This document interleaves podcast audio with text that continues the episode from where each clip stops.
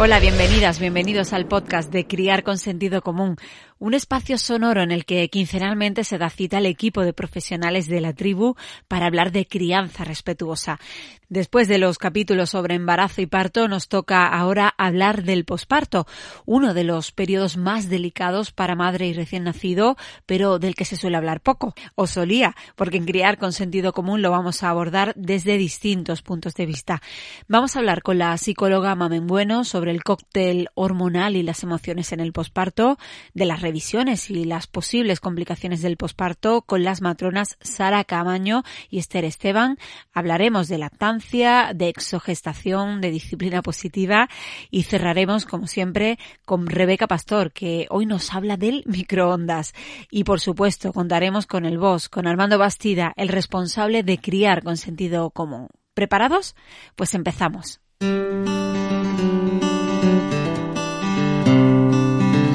Posparto es el periodo después del parto en el que el organismo de la mujer empieza a recuperar la situación previa al embarazo. Se prolonga durante unas seis semanas después de nacer el bebé. Es un momento importante, pero también desconocido que puede provocar miedo y angustia en la madre. Del estado psicológico de la mujer en este periodo vamos a hablar en los próximos minutos con Mamen Bueno, la psicóloga de Criar con Sentido Común. Hola Mamen, ¿qué tal? Hola, encantada de estar aquí otra vez igualmente de, escucharte. Em, en el anterior podcast en el que hablábamos del parto, tuvimos una conversación sobre cómo gestionar eh, la eclosión de emociones tras ese momento, tras el parto. Pero llega el posparto y parece que nada es como nos han contado. Em, ¿Deberíamos prepararnos durante el embarazo o deberían prepararnos para el posparto? Yo creo que las dos cosas, prepararnos y que nos preparen. Eh, en la preparación al parto nos hablan de las respiraciones, de todo lo que va a ocurrir, pero no nos dicen, ¿no? Cómo, cómo va a ser eh, emocionalmente ese posparto, ¿no? No hay una preparación previa y tampoco hay una cultura de una preparación previa para eso, ¿no? Eh, ¿Por qué sigue siendo tabú el posparto? Mm, ¿Cuesta trabajo escuchar hablar de él? Cuesta, yo creo, por varios motivos. Por un lado, porque al final se acaba pasando y es, yo creo que quizás eh, el cuerpo y la mente de la mujer está preparada como para olvidarlo, para que se diluya. Y luego también, como está tan idealizada la maternidad y lo que se comparte solo es lo bueno, el reconocer que puede ser una época difícil, cuesta decirlo en voz alta muchas veces. No hay una cultura de hablar de lo negativo de la maternidad. Parece que la maternidad solo puede ser la mejor etapa de la vida de una mujer, ¿no? Em, ¿Es normal eh, que la mujer en, esta situación se sienta superada? Claro que es normal. Eh, eh, la mujer acaba de pasar por una, eh, un proceso de cambio brutal corporalmente, emocionalmente y, psicológicamente. Entonces, tenemos una mujer que se está recuperando de un esfuerzo físico y emocional importante, que tiene que engancharse en una maternidad para atender a un bebé totalmente dependiente de ella hmm. eh, y con falta de sueño, con falta de posibilidad de cuidado, de descanso lo, raro es que no haya ese, ese movimiento emocional y físico, ¿no? Eh, ¿Y cómo podemos manejar esas sensaciones? Pues validándolas, aceptándolas y viviéndolas como parte del proceso, que estar mal es lo normal muchas veces, ¿no? Y, y que no hay que ocultarlo y que no por eso se es menos madre o peor madre, sino que es parte del proceso natural que nos pasa, si no a todas, a casi todas, ¿no? Eh, ¿Nos podrías hablar de, la depresión posparto? Eh, no sé si hay alguna señal que debería ponernos sobre aviso a nosotras y a nuestro entorno, claro. Pues eh, una señal, muchas señales de aviso son eh, el, el poder vincularnos con el bebé, el, sentirlo como algo ajeno, el, el empezar a, a, tener un diálogo interno con nosotras mismas muy negativo, de que no somos capaces, de que estaría mejor sin nosotras, de que somos un estorbo, eh, todo eso ya nos da una señal importante de, de, de, que algo va mal, ¿no? De que no, nos estamos tratando y nuestro diálogo interno es muy negativo y poco esperanzador, como que no hay salida, ¿no? Eh, ¿Hasta qué punto es importante el apoyo de, la pareja en este momento? No solo eh, en general para manejar las sensaciones, sino también en, un momento en el que nos vemos superadas y nos vemos con esa situación de y esa sensación de que no valemos, que no, no estamos capacitadas para cuidar del niño. Claro, pues es, el papel es básico y súper importante. Si tenemos una persona al lado que nos está diciendo eh, tranquila, es normal, eh, esto va a pasar, yo estoy contigo, eh, si no puede, no, no, pasa nada, vamos a buscar ayuda, es totalmente diferente a un diálogo. Eres una floja, mi madre ha podido con siete y tú solo con uno, te vienes abajo. Eh, es que es muy diferente. la vivencia y todo. ¿no? eh, lo último, Mamen, eh, ¿crees que la atención a, las madres y eh, en el posparto, em, durante las primeras semanas, las típicas citas con la matrona, en fin, em, ¿crees que, que esa atención también debería abordar aspectos psicológicos y no solo físicos? Claro, debería incluirse como por lo menos una serie de preguntas básicas de cómo estás, cómo está siendo para ti, qué diálogo interno tienes, tienes apoyo, qué tal descansas. Eso sería básico y necesario eh, para ponernos en alerta, ¿no? Y para poder dirigir a esta mujer o a estas mujeres a una ayuda necesaria. Pues Mamen Bueno, psicóloga de Criar con Sentido Común, gracias por atender a nuestro podcast una vez más. Muchas gracias. A lo largo de este episodio, como es habitual, os iré hablando de algunos de los cursos a los que tenéis acceso si sois miembros de la tribu CSC. En este caso, os aconsejo que le echéis un vistazo y lo hagáis al que tenemos precisamente sobre el posparto. Se llama así, Luces y Sombras del Posparto.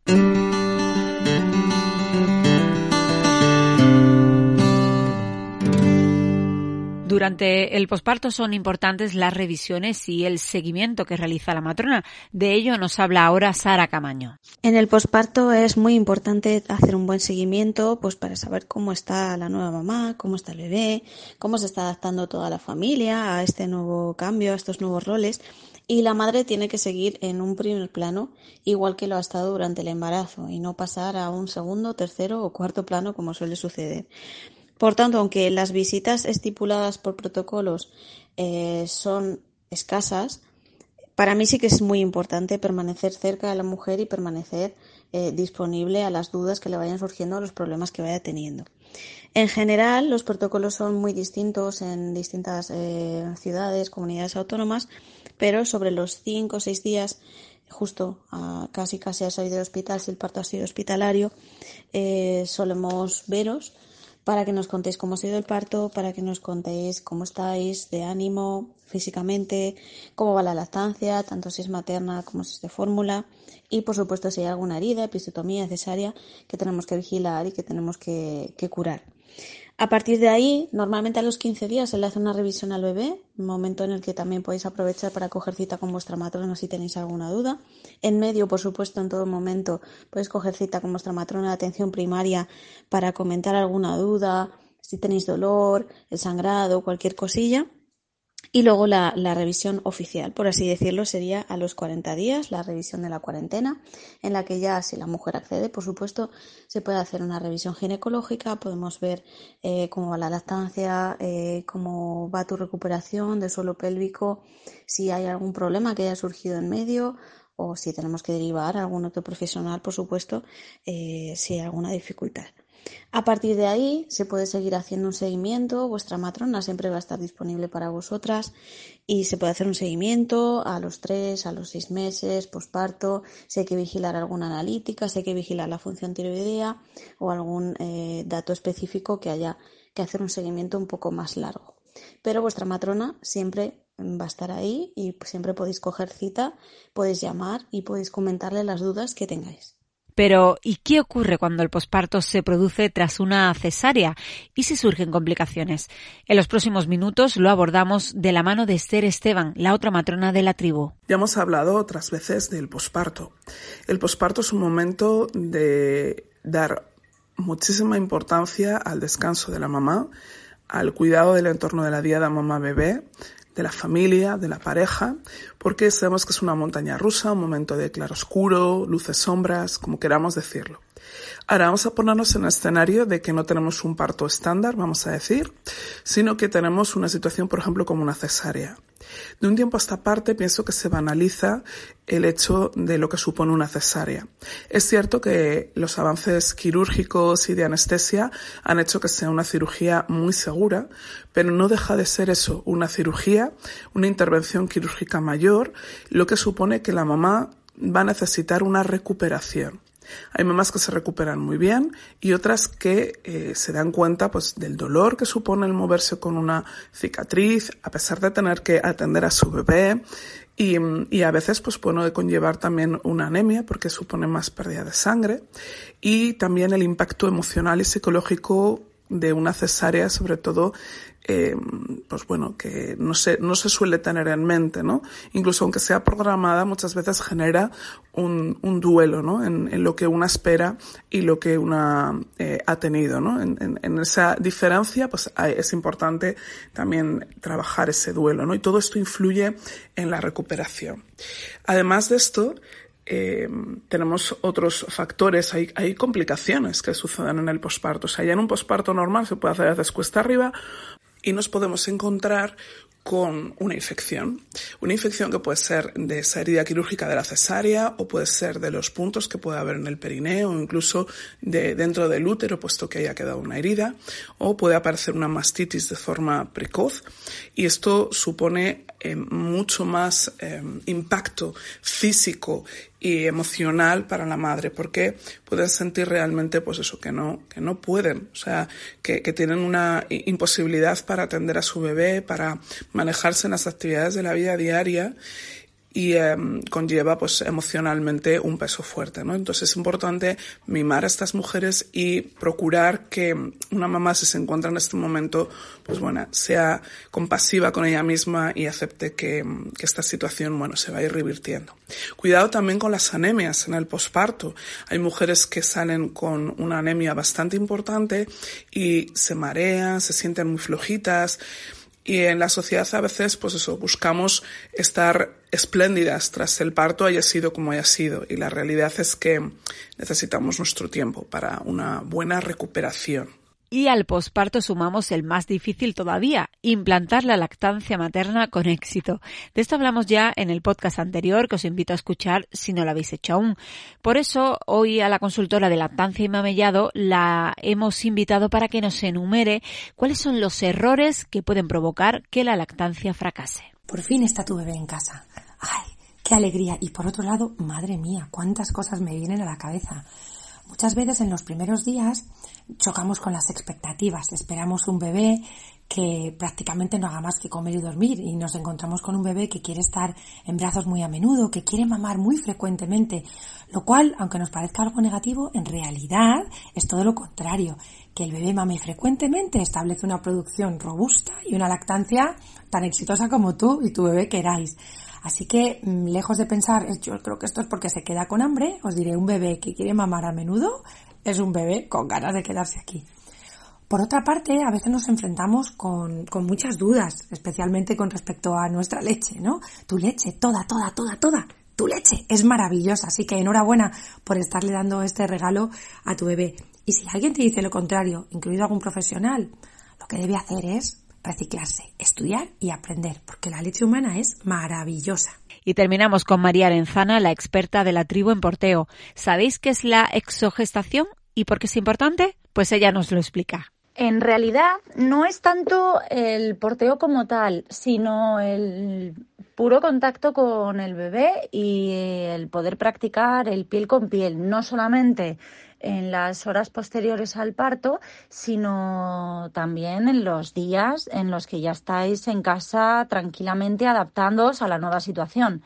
El porteo lo que hace es ayudarte a que tengas las manos disponibles pues para hacer otra cosa, como por ejemplo leer un libro, no hace falta que sean tareas de la casa, y también ayudarte a repartir bien el peso en tu cuerpo y respetar lo máximo posible pues tu nueva condición física.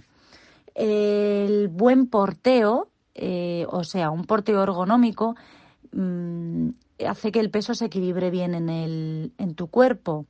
Pero tienes que tener en cuenta varias cosas. Una, que tu faja abdominal no está en las mismas condiciones que antes de quedarte embarazada. Y dos, que tu suelo pélvico se ha visto comprometido y, tenemos que tenerlo muy en cuenta. Entonces, practicar un porteo que no ejerza una hiperpresión es fundamental.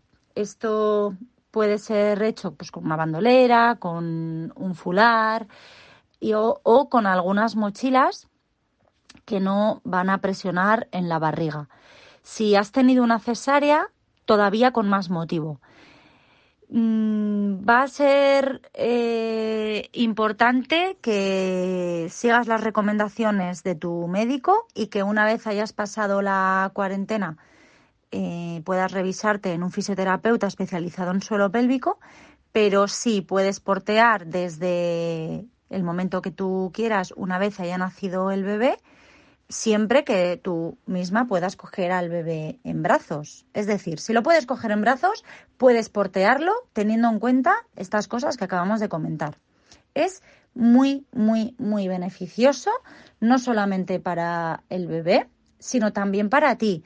Va a ayudar a que todo ese cóctel hormonal vaya poniéndose en su sitio de una forma mucho más natural y más rápida, va a ayudar a establecer la lactancia materna si, si es lo que se está practicando y em, también a cuidar tu cuerpo de pesos extra. Insisto en que llevar a un bebé en brazos eh, provoca mayor hiperpresión que llevar un portabebé bien colocado. Gracias a todas. Formar parte de la tribu CSC es tan fácil como entrar en la web criarconsentidocomún.com y apuntarse. La cuota es de 21 euros y el primer mes es gratis. Eso os dará acceso a todas nuestras profesionales, así como a las cientos de familias que ya forman parte de nuestra comunidad. Y además os permitirá acceder a más de 120 cursos especializados, entre ellos uno completísimo en el que os contamos todo sobre el embarazo trimestre a trimestre. Y ahora la mini tribu.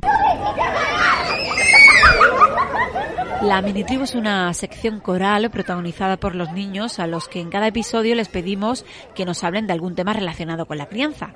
Hoy les hemos preguntado por lo que más les gusta y lo que menos de los bebés. Lo que más me gusta de los bebés es que son súper monos y es que son tan adorables que dan ganas de acusarlos. Y lo que menos me gusta de los bebés es que, es que la mayoría del tiempo hacen pipí caca y me da mucha pena que, que mm, lloren. Tomen mi verón y te sean monos y te yo lo pueda coger. ¿Y qué es lo que menos te gusta de los bebés? Que no se pueda columpiar miro fuerte. Eh, a mí lo que más me gusta de los bebés es que siempre son muy cariñosos, siempre están abrazándote, pero cuando van creciendo eh, ya no te echan tanta cuenta y eso. Y a mí, a mí lo que no me gusta de los bebés es que en cuando tú dices, vamos a jugar algo, lloran por todo. Eh, a mí lo que más me gusta de los bebés es que son encantadores, le puedes hacer mimos, son muy monos. Y lo que a mí no me gusta es que al final están llorando mucho, le tienes que hacer mucho caso y al final cuesta hacer las cosas. Lo que me gusta de los bebés es que son muy chiquititos y yo juego mucho con ellos porque a mí me encantan los niños. Y lo que no me gusta es cuando se duermen porque ya no puedo jugar con ellos. Pues son muy cariñosos, muy, muy bonitos, pero lo que no me gusta, bueno, es que requieren bastante mucho trabajo, y, pero creo que merece la pena cuidarlos y hacer todo eso por, por los bebés. Pues a veces, si son un poquito más mayores, cada vez pues puedo jugar con ellos también puedo jugar con sus regalos de Navidad y de cumple. Y con los míos también. Y también me gusta. Y lo que no me gusta es que me peguen, que me cloven a mis padres y todo eso. Ya veis, son muy monos, pero lloran o no juegan o roban padres. en Criar con Sentido Común tenéis un curso muy apropiado en este caso. Se llama Celos entre Hermanos y os ayudará a gestionar las situaciones que sobrevienen cuando hay varios hijos. Estad atentos a nuestras redes para poder participar en el próximo podcast a través del WhatsApp 681 00 54 74. ¿Y qué ocurre con el padre durante el posparto? ¿Es importante su vínculo con el bebé cuando se crea? Es el tema central de la columna del Boss de Armando Bastida en este episodio. En lo que a vínculo del padre con su peque se refiere, la realidad es que es tan importante como el vínculo materno, con la diferencia de que suele estar un poco desplazado en el tiempo. Eh, quiero decir, lo habitual, porque pasa más tiempo con mamá, es que en los primeros meses el bebé quiera, necesite pasar más tiempo con ella. Eso no quiere decir que no nos necesite a los padres, sino que es posible que nos acepten en muchos momentos, pero que en otros la prefieran a ella. Con el paso de los meses y sobre todo cuando llegan los dos, tres años, la situación suele dar un vuelco importante y es entonces cuando para la mayoría de cosas buscan al otro progenitor. Digamos que durante una temporada eh, nos necesitan para casi todo. Sufren si nos vamos, nos buscan y es que están eh, deseosos de empezar a, a conocernos y de conocer más cosas del mundo, porque ahí los padres solemos ser el puente entre mamá y el mundo exterior, el resto de la sociedad. Seguro que más de una vez habéis oído a alguien decir que cuando mamá lleva al peque al cole o a la escuela infantil llora mucho, pero que si lo lleva la pareja llora menos o a veces ni siquiera llora. Esto es porque la separación desde mamá es mucho más intensa que si ya se ha separado de ella y se ha quedado con papá. Y entonces separarse de él ya no es tan doloroso. En cuanto a qué es importante hacer con ellos para tener un buen vínculo, mm, yo diría que más o menos es lo mismo eh, que, se considera importante en el caso del vínculo con la madre. Uno, ser un ejemplo. Educar es todo aquello que hacemos cuando no estamos educando. Así que lo que ven en casa es lo que consideran normal. Nuestros hijos tienen que ver que mamá respeta a papá y que papá respeta a mamá. Y tienen que ver que tanto mamá como papá les respetan a ellos. Nadie hace uso de la violencia verbal ni de la fuerza eh, para conseguir las cosas, sino que se hace todo lo posible para llegar a acuerdos por la vía del diálogo. Dos, papá y mamá tienen los mismos derechos y deberes. Si papá y mamá los cuida, si papá y mamá se encargan ambos de la casa, si ambos son corresponsables de las tareas del hogar y de su educación, estarán viviendo en un clima de igualdad. 3. Las cosas no se arreglan con amenazas ni pegando, ni entre los miembros de la pareja ni con los hijos. Hay que evitar pegarles, ni siquiera aquello del cachete a tiempo, obviamente, porque entonces estaremos consiguiendo lo que queremos mediante el daño y el dolor. Y no deben pensar que está bien que arreglemos las cosas de ese modo, porque no deben tener nunca la tentación de arreglarlas ellos con los demás de la misma manera. 4. Eh, que se sientan queridos y acompañados, pasar tiempo con ellos, hablar de las cosas que a cada uno le preocupa, jugar, hacerles partícipes de nuestras vidas. Todo esto hará que se sientan queridos, importantes y con un adecuado nivel de autoestima.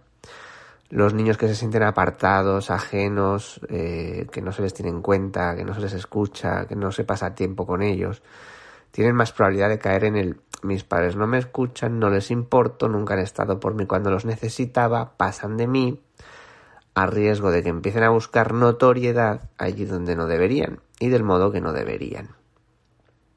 5. Sois importantes, pero no los más importantes. Hay que acompañarles, pero no podemos ni debemos ser sus mayordomos, ni sus sirvientes. Si les evitamos cualquier frustración, si no les dejamos crecer y afrontar los problemas porque se los solucionamos nosotros, pueden llegar a pensar que el mundo gira a, a, su alrededor y que tienen el derecho de exigir que los demás estén a su servicio. Nos necesitan como padres que los acompañan, con nuestras necesidades, nuestros principios y nuestros deseos también. Seis, creo que es importante que sepan qué y qué no es la amistad, que sepan que tener un amigo es tener cerca a alguien que te da mucho a cambio de nada y viceversa, que los amigos y las amigas merecen todo el respeto por su parte y que ellos deben exigir el mismo respeto. No es amistad si hay un interés de por medio y no es amistad si se pierde el respeto. 7. No hagas a nadie lo que no quieras que te hagan. Debe ser una máxima en sus vidas, que jamás le hagan a nadie nada que no quieran que les hagan, ni aunque sus amigos les inciten a hacerlo, ni aunque todos los demás lo hagan. Si creen que no está bien, si a ellos no les gustaría, que no lo hagan. Y ocho, eh, intentar no enfadarnos. Si queremos que nos hablen y nos cuenten sus cosas, tenemos que ser capaces de escucharles. Si nos enfadamos a la mínima, si les gritamos, si les castigamos por sus equivocaciones, acabarán por no contarnos sus cosas, por no pedir ayuda y por mentir. Tienen que aprender de sus errores y no pagar por ellos.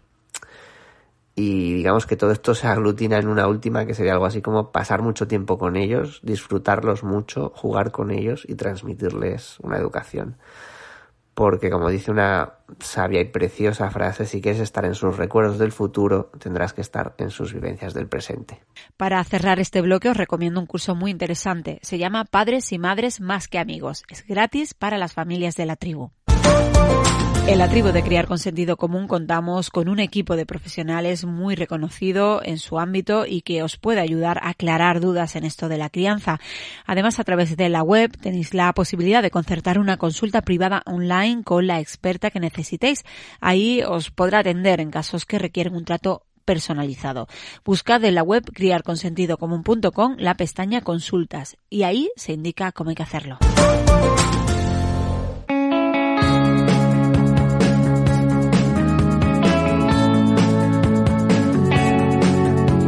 Hemos empezado el episodio con los cuidados psicológicos de la madre durante el posparto, pero vamos a hablar ahora de la recuperación física con eh, la fisioterapeuta especializada en suelo pélvico de la tribu, Marta Saeta. Hola Marta, ¿qué tal? Hola, ¿qué tal? Bueno, eh, ¿cuándo empieza a cambiar el cuerpo de la mujer después de tener el bebé para volver al estado anterior del embarazo? Bueno, pues esto es muy variable dependiendo de la mujer y, de, y del parto que ha tenido. No hay dos mujeres iguales y tampoco hay dos partos iguales. Así que la recuperación va a ser distinta en, en cada mujer, en cada persona.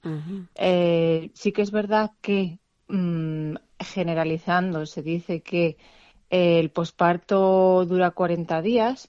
Si ha habido cesárea, quizá eh, se alarga un poquito más, como hasta los tres meses, pero nosotros en realidad no lo consideramos así porque hay pospartos que duran pueden durar seis meses hasta un año. Mm. Yo habitualmente en, en las mujeres que he visto no empiezo a considerar que, que el cuerpo vuelve a estar eh, normalizado como antes del embarazo hasta el año.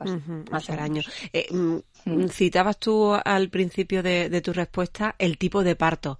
Eh, ¿Hasta qué punto mm, esto bueno, pues es determinante a la hora de, de, que una mujer se pueda recuperar bien? Eh, pues, pues es que tiene todo que ver, es, es muy determinante, porque si, dependiendo si ha sido un parto donde ha habido un desgarro o hmm. donde ha sido, ha habido, ha sido instrumentalizado, el suelo pélvico va a sufrir más o menos. Hmm. Eh, y la recuperación, por tanto, es completamente distinta. También si es, si es cesárea, el trabajo va a ser completamente diferente. No, no, tiene nada que ver que sea un parto vaginal a que sea un parto por cesárea. No es ni mejor ni peor, simplemente que conlleva otro tipo de tratamiento y otros tiempos. ¿Existen fases en, la, en esa recuperación, en ese proceso? Pues sí que solemos hablar de, de posparto inicial, eh, posparto intermedio y posparto tardío. Pero bueno, no es. A veces sí que es verdad que lo miden eso, la cuarentena. Van la gente va muy encaminada a la cuarentena, 40 días. Hmm. Esto no significa que en el día 39 no se hmm. pueda hacer nada y en el 41 ya se puede hacer. Es como que se, se difuminan esas fases. Pero sí que es verdad que en, el, en, en la primera fase, en el posparto inmediato, justo, justo nada más dar a luz, eh, todo va a ser mucho más calmado y la recuperación es más lenta, porque, porque ha habido ahí un, un trabajo muy fuerte para el abdomen, para el suelo pélvico, en general para el cuerpo de la mujer, entonces hay que ir con más cuidado. Y a partir de ahí ya el intermedio, que es cuando ya está mejor y se puede empezar a trabajar, eh, ya es en los meses posteriores. Y el que llamamos tardío es ya cuando empiezas a volver a hacer el tipo de actividad física, ejercicio que hacías antes del embarazo. Es decir, también va a depender un poco del estado previo al embarazo. una mujer que no ha hecho deporte en su vida eh, no va a llegar al posparto tardío y se va a poner a hacer actividades como correr o crossfit, volver a hacer las actividades que hacía antes. Eh, Marta, mm, ¿qué cuidados físicos debería seguir una mujer tras el parto? Tras el parto. Eh, pues mm, nada más terminar, es decir, en, en las primeras semanas eh, no se suele no se suele hacer mucho porque está en fase el, sobre todo el suelo pélvico en fase muy delicada Mm. entonces y hay mucho sangrado y, y es más bien que eh, todos los tejidos los órganos vuelvan un poco a su estado normal a partir de ahí sí que es verdad que a partir del mes un poco cuando dejes de sangrar cuando se termina el sangrado sí que se puede hacer una una exploración por la por la matrona, por la fisio especializada en suelo pélvico para que valore, sobre todo para que valore en qué estado está y a partir de ahí, sabiendo en qué estado está, se puede empezar a trabajar pues con ejercicios, con masaje, un poquito la cicatriz, por ejemplo, si, si ha habido cesárea, todo eso hay que trabajarlo, pero eso, pues a partir de, de que termina el sangrado, que suele ser, pues hay mujeres que es a los 20 días, hay mujeres que es a los 40 Mm. y hay veces que es a los 50. Ujú. Eh, háblanos del método 5P. ¿Está recomendado para todas las mujeres? Está recomendado para la gran mayoría de mujeres porque es un trabajo eh, bastante sencillo de hacer.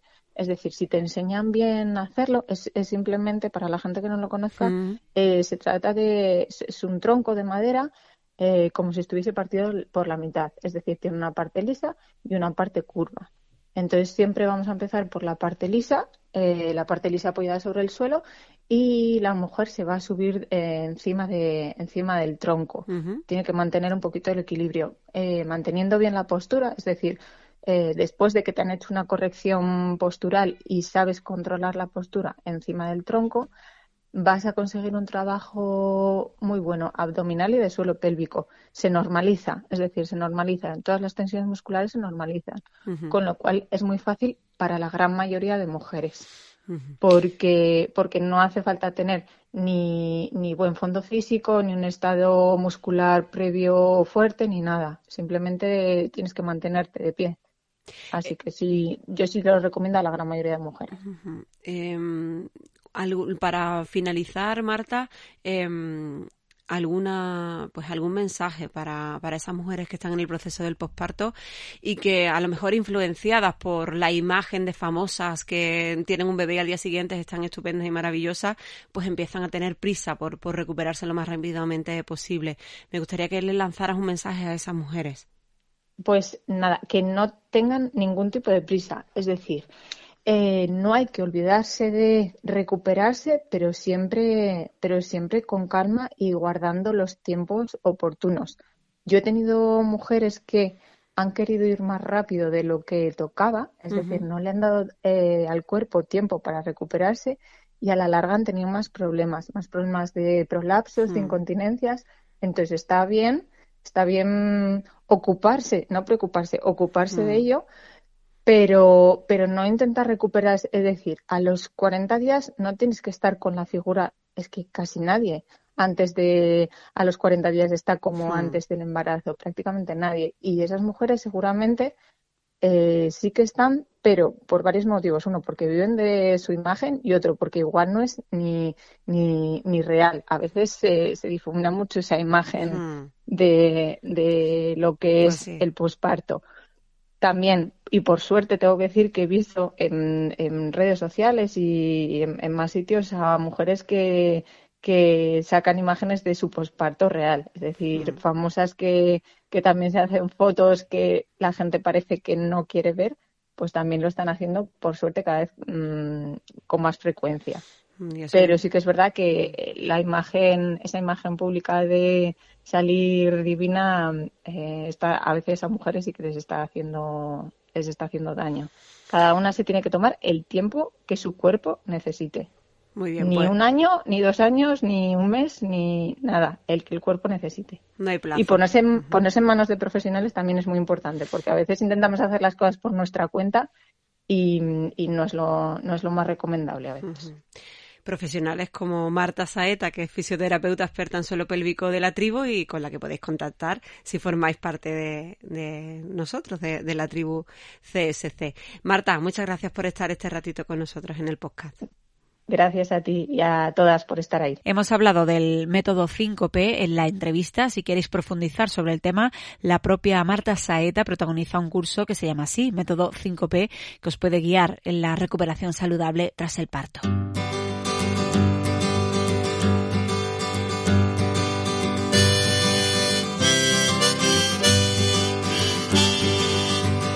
Damos un pasito más para saludar a Silvia Guijarro, nuestra maestra y especialista en disciplina positiva. Le hemos pedido que nos dé consejos para aquellos cuidadores que tienen que dividir el tiempo entre el bebé y los hermanitos y estos últimos se sienten desplazados. Adelante Silvia. Hoy vamos a hablar de qué podemos hacer cuando tenemos la mitad del tiempo porque hemos tenido un bebé, pero eh, nuestro hijo mayor, nuestra hija mayor todavía nos necesita. Lo primero es entender que esta nueva situación es complicada para todas las personas de la familia y aceptarlo. Nuestros hijos, nuestras hijas mayores van a estar más penosos, más irascibles, más dependientes y todo esto es normal. Y nosotras vamos a estar más cansadas, más nerviosas, más preocupadas y vamos a tener que aceptar que no podemos llegar a todo y que esto también es absolutamente normal. Algunos truquitos para intentar que la situación funcione. Bueno, pues podemos aprovechar cuando el bebé duerme para tener tiempo especial, momentos especiales con el mayor o con la mayor. Que sepan que ese ratito lo tenemos en exclusividad para ellos para hacer lo que les apetezca. Eh, podemos buscar también actividades que sean divertidas y en las que no necesitemos movernos mucho para aprovechar esas largas horas en las que tenemos que estar dando el pecho, ¿verdad? O buscar actividades también que podamos hacer con el mayor o la mayor mientras porteamos. Podemos involucrarles en el cuidado del bebé, pero siempre sin forzar. Podemos ofrecerles pues que nos ayuden a elegir la ropa del bebé, que les canten una canción, cuando el bebé vaya siendo un poquito más mayor, pues que les cuenten cuentos, que jueguen y les enseñen cositas para distraerles, pero como digo, siempre sin forzar.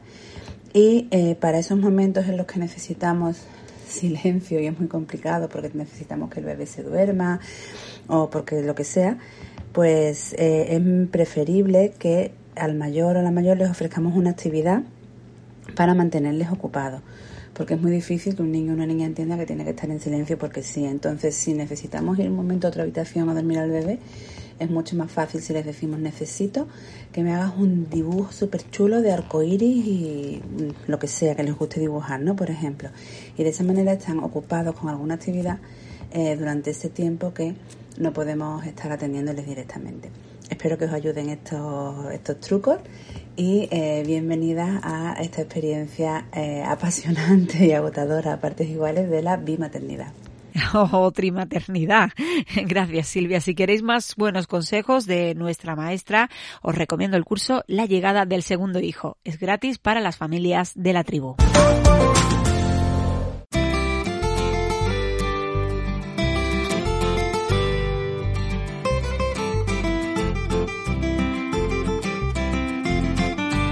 Y terminamos con nutrición. Hoy Rebeca Pastor, la dietista nutricionista más dicharachera de la tribu, nos va a hablar de un electrodoméstico muy útil, el microondas. Hola a todos, hoy vengo nada más que para ganar cosas. Sí, os voy a hablar de un utensilio mágico que nos va a permitir...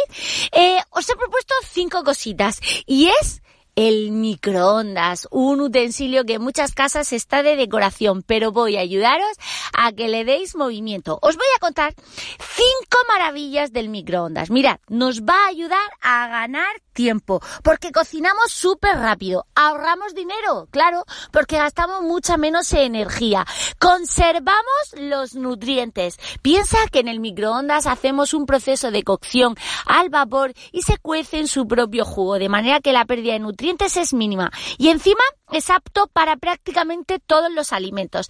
Y algo muy importante, muchos de los niños las verduras le cuesta. Bueno, pues con el microondas la verdura mantiene muchísimo mejor el color, por lo tanto les animará. Así que esta semana comienza a usar tu microondas. Gracias Rebeca, yo os hablo de otro electrodoméstico imprescindible también, el frigorífico, donde podréis guardar los tuppers con las comidas preparadas durante el batch cooking. ¿Cuáles son las recetas? Pues haced el curso sobre batch cooking con sentido común y lo sabréis. Pues así terminamos hoy, os esperamos en la próxima aventura del podcast de Criar con sentido común.